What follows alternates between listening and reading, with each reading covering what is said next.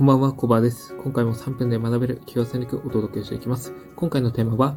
学びをお金に変えるです。で、え、学びって、え、普段、うん、まあできることだと思うんですね。まあセミナーに行ったりとか、まあセミナーに行かずとも本を読んだりとか、誰かの話を聞いたりとか、まあ映画を見るとか、まあ、テレビからもそうですし、雑誌からもそう。まあ、いろんなことからあ学びって得られるわけなんですけど、まあ、せっかく学んだ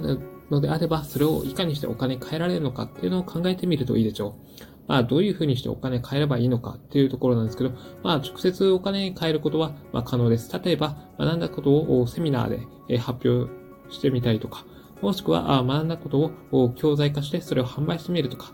もしくは、そうですね、うん、コンサルティングをしたりとか、っていう感じで、いろいろ、それをお金に変える方法っていうのはあるわけなんです。で、え、直接お金返らなくても、例えば、あメルマガの読書を集めるための、何ですかね、その、ネタにするとか、うん、まあ、日々の情報発信を通じて、えー、見込み客からの信頼を得るための材料としたりとか、もしくはそうですね、えっ、ー、と、既存の商品にさらに、えー、特典として加えたりとか、まあ、新しい商品を開発すると、時に、え、その学んだことを取り入れてみるとか、まあ、いろんな方法で、その学んだことをマネタイズ化することってできるわけなんです。なので、まあ、せっかく学んだことななので、まあ、それをただインプットしたままだともったいないというふうに思います。ただ学ぶだけですと、それってちょっと学習効率、むしろあまり良くないと思うんですよね。仮に、えー、本で学んだことが、まあ、あの、学び度5としたら、まあ、えっ、ー、と、学んで、かつ音声で、えー、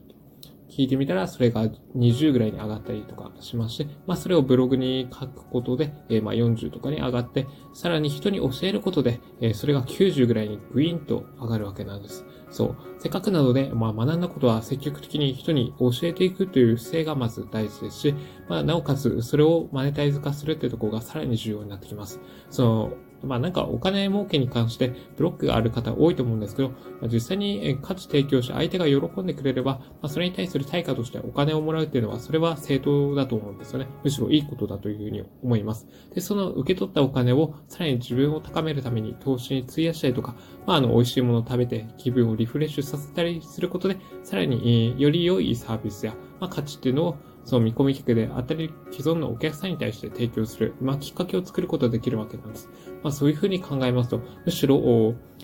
ちゃんと相手が求めるものを提供して、それに対するお金をもらうってことはすごく相手にとっても自分にとってもいいことなので、ぜひ積極的にやっていくといいかなというふうに思います。まあ、せっかく人って、まあ、協力し合いながら生きているものですので、そう、うん、やっぱり協力し合いやって、お互いを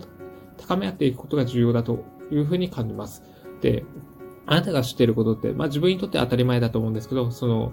何ですかね、人にとっては、それが全然知らなかったことだったりとか、まあ、ものすごい発見だったりするわけなので、まあそういうふうに自分と他人っていうのは、あの、知ってることであったりとか、普段考えてることって全然違ってきますので、まあなんか自分が知ってることはどうせ価値がないんだろうっていうふうに、あの、価値を下げるのでなく、むしろ、あ、誰か知らない人により良いものを届けようという、その善意の気持ちで、ぜひ積極的に発信してもらえたらなというふうに思います。で僕自身もこの学びをお金